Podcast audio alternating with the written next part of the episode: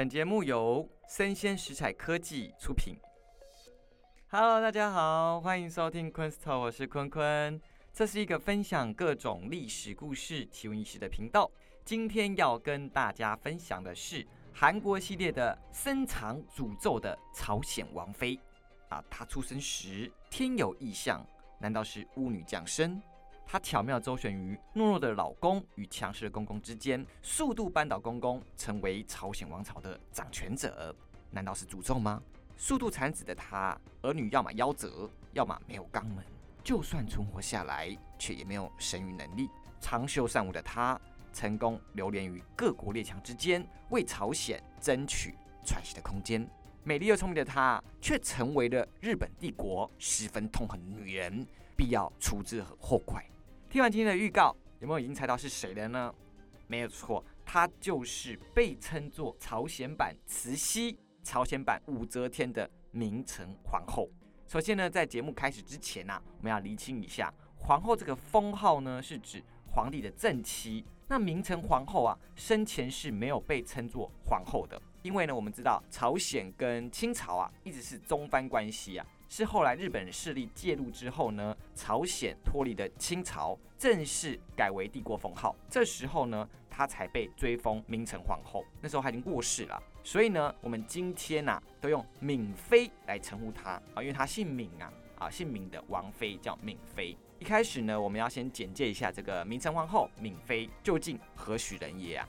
好，他本名呃历史上有很多说法，我们有个比较常见叫闽之印。好。其实是四声印，是一个日再加英文的音啊，所以闵之音，好吧，闵之印，他是个离心闵氏，好，是一支朝鲜古老的贵族，是一个非常显贵的贵族，多显贵呢？之前我们提到说，哎，张玉珍她的宫中的宿敌啊，仁显皇后也姓闵，对不对？也叫闵妃，没错哦，仁显皇后就是闵之音的高祖母，所以他们是同一个家族出现的。那传闻说啊，闵妃呢，她出生时天有异象，什么异象呢？哎，红光。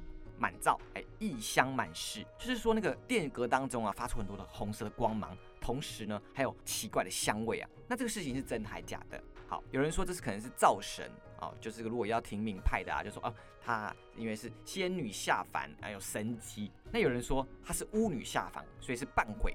那不管是灶神，还是说呃是所谓的，傍晚她是巫女，代表说啊，呃敏妃这个人呐，一定是非常不凡，不然没有人会对一个阿猫阿狗做出一些什么灶神或灶妖的一个评论嘛，对不对？那到底为什么他多少不凡的事情？我们后面来看一下。所以我觉得这个天有异象这个事情，当然以科学角度可能是假的啦，但是证明说，哎，敏妃的确非常的不凡。好，再来，那她多不凡呢？首先呢，敏妃啊虽然出身非常的显贵哦，刚才讲到她家门大户嘛，对不对？但是呢。到他们家的时候，有点家道中落了。他爸爸这个人，只因为他是贵族的身份，做一个很小很小很小的官，而且而且他小时候呢，八岁就丧父了，所以呢，根本没有所谓的很庞大的家族势力去支撑他。他跟他妈妈呢，就住在感古堂。那感古堂其实有一个非常跟仁显皇后有一个渊源。当初还说仁显皇后她不是被赶出王宫之后嘛，然后呢被废为庶人，然后住在外面，就住在感古堂。那感古堂就是仁显皇的老公肃宗那时候为离心闵氏盖了一个古宅啊，一个建宅这样子。所以呢，啊，闵之英跟他妈妈从小呢就住在这个感古堂。那他有个哥哥，不过这个哥哥是个过继的哥哥，并不是他的亲哥哥。这个哥哥呢叫做闵生浩，也姓闵，他是他爸爸家族族兄当中过继过来的儿子。他爸爸只有一个女儿，就是闵之英，没有其他的儿子，没办法传宗接代，所以就过继一个儿子过来。好，所以呢，他们母子还有这个敏之英三个人住在甘谷堂。那敏之英这个人从小呢就非常非常的聪明，而且他非常喜欢看书哦。据说他看过的古籍，呃，看过两三遍就过目不忘，然后都记得非常清楚。从小就非常爱读书，一个女生这样子。那虽然他家道中落了，但是他的族亲离心敏氏还是非常庞大，所以他的族亲就照顾他。特别特别是一个族亲啊，叫做新宣君夫人，也是离心敏氏，可以说是呃闵之英他的堂姐啦。而且我们刚刚不是说他有哥哥叫闵生浩吗？闵生浩的亲姐姐。就是这个新宣君夫人，等于说他把他的亲弟弟过继过来当养子，然后他还是闵之英的堂姐，那等于说他们两家关系非常亲近，所以这个闵之英啊，从小呢就被这个堂姐带来带去啊，很照顾他，常常去这个堂姐家里玩，就认识了这个堂姐的儿子。好，我们后面讲到这个儿子是谁呀？好，我们刚才讲到说。就认识一个他堂姐的儿子嘛，是谁对不对？那这个儿子的叫做李希，那李希呢是他未来的丈夫。哎，这个故事就有趣了，我们来看一下啊。首先，敏妃的老公是李希。未来的朝鲜高宗，没错，她老公是未来的君主。那你想说，哦，所以她堂姐是生了未来的皇储吗？其实这就讲到说，她堂姐老公叫新宣大院君啊，姓李，是皇族没错。不过呢，不是皇族的嫡系。但是前任的君王哲宗没有小孩，应该不是没有小孩，没有儿子可以继承皇位。这时候新宣大院君就去拉拢当时的赵大妃。赵大妃呢是呃哲宗他的爸爸宪宗，宪宗的妈妈，哇，蛮上面的。反正就是拉拢那时候的一个皇室的很高的一个大妃啦，这样赵大妃，然后说拉拢他说，哎，我把我的儿子过继给你，然后你，然后呢，他你要扶持我儿子上位，因为那时候的外戚呀有赵大妃的赵氏，好，跟那时候呃哲宗他的王后哲仁皇后的金氏在争夺政权，所以呢，后来赵大妃赢了。扶持了当时李希上位，变成了朝鲜的高宗。她老公后来就是因为这样子，变成当时下一个皇帝。那当时登基的时候，她老公只有十二岁，所以对于这个黄口小儿来说啊，根本不懂什么叫政治。那时候掌握政权的，要么就是赵大妃，要么就是他爸爸啊，新宣大院君，这两个在掌握政治。后来十五岁时，就是皇子适婚年龄了嘛，所以呢，新宣大院君要帮他找老婆，找王妃。原本呢。他有跟另外一个金氏外戚，就是当时帮助他上位的，要娶他的女儿为王妃。但是呢，其实大院君是一个非常对于权势啊、对地位啊非常有追求的人呐。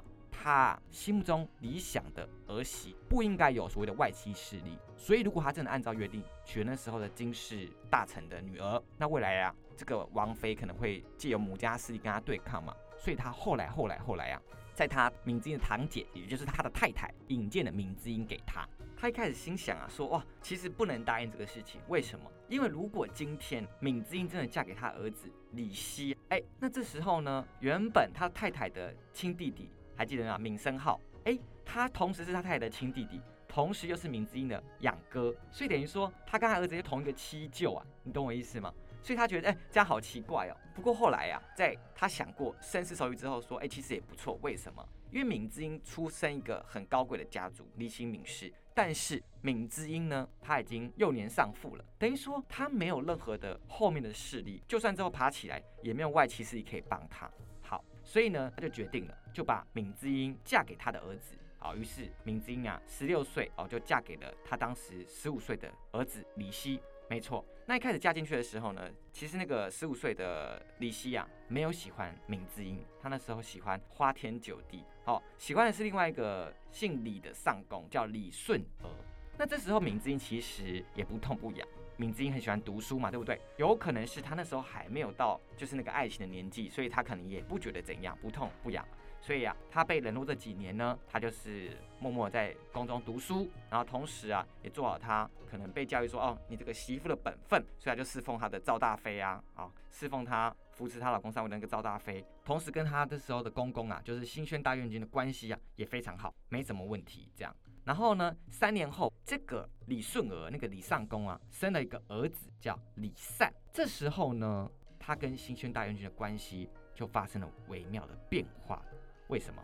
因为闵之音一直没有办法顺产一个后代，等于说李善啊，就是李希他唯一的子嗣。那这个新宣大院君其实就萌生了想说，我要扶持这个为未来的皇储啊。那这个事情就是完全触动到闵之音的权利嘛，他的利益关系，所以他跟公公关系就开始发现了奇妙的变化。那其实，在这个三年，十五岁到十八岁，李希十五岁到十八岁的时候，宠顺这个李顺儿上宫，这几年。啊，那这个新宣大郡的夫人，也就是所谓的就是李希的亲妈妈，觉得说，哎，他们亲自扶持的这个儿媳妇很可怜，那做的这么好，就温良恭俭让啊，什么事情都做得很好啊，那竟然还不受宠爱，所以他觉得有点可怜呐。所以这时候啊，他扶持了就是呃闵氏外戚的势力，就说，哦，好了，那不然闵生浩你也去当个官呐，就闵家族其他人也去当个官呐，借此安抚说，我的儿媳妇好辛苦哦，终于可以这样子，不要那么辛苦了。所以呢。也就是这个时候，好，这边蓄起来的势力啊，未来呢，成为闵妃跟她公公争夺的一个资本。好，我们现在往下看，我们提到说，新宣大院君跟他的媳妇啊，闵之英、闵妃啊，开始产生了一些权力上的争夺的时候，一开始其实慢慢蓄积能量，但是呢，积久了啊，一碰就爆，什么意思？我们刚刚提到说，王储问题之外呢，他其实后来发现闵之英不得了哦，为什么不得了？他原本觉得闵之英就是我一个棋子嘛，我才是控制权力的人呐。不过呢，在闵之英写给他的书信时，他发现啊，不得了啊，这个闵之英啊，他有读书，而且写的文字很惊人呐，是女博士等级的。所以他开始知道了闵之英这个人啊，呃，不是他想象中这么温婉的小绵羊，他可能是厉害的一个角色，所以开始要提防他。这样，那三年之后呢，原本高中一直宠幸李顺娥啊。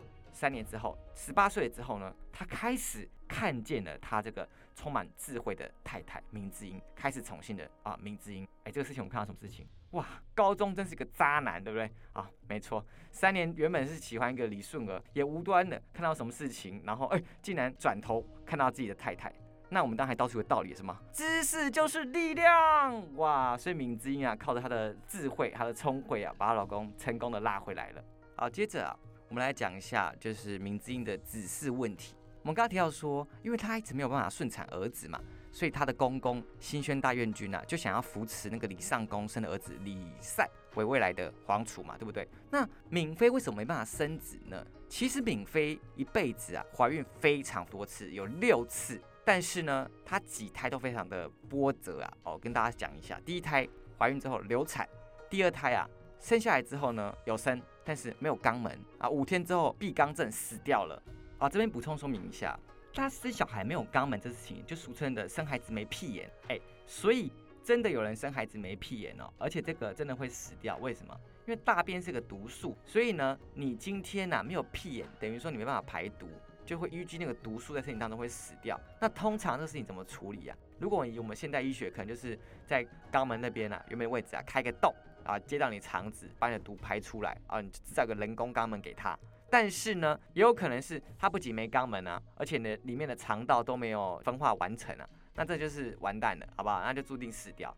嘿，那也没办法去追究说当时呢是没有这个技术，还是说他可能就是比较没有分化完成的这个事情，所以那个孩子啊就是没有保留下来，他第二胎还是出生五天后就死掉了，第三胎生下来之后七个月后夭折。第四胎是唯一有存活下来的皇储嫡子，第五胎呢也怀胎十多天，哎，怀胎生出来之后呢，十多天就夭折了。第六胎百日多夭折，等于说他唯一只有一个第四胎啊，李子活下来了，但是呢，李子竟然没有生育能力，哎，不是说他没有老二什么之类，是说他没办法产下儿子，就他一辈子没有产子这样子。究竟敏妃的生子秘密是什么东西呢？难道如开头讲到说，闵妃其实是被诅咒吗？带有诅咒之命的女人吗？难道她一辈子不能产子是因为诅咒？还是说，其实呢，她的生子啊是一个政治的权谋，有人在残杀的指示呢？亦或是说，还有其他的原因纠葛着闵妃，让她没办法顺利产子呢？答案呢？我们将在下一集的节目当中为大家继续阐述哦。以上是今天带来的深藏诅咒的朝鲜王妃明成皇后的故事上集。历史一直是胜者留给后世的作品，真真假假，但其中的人物跟故事呢，总是耐人寻味，值得探索。喜欢的话呢，请订阅我，并给我五星好评，也欢迎留言讨论哦。我是坤坤，我们下次见，拜拜。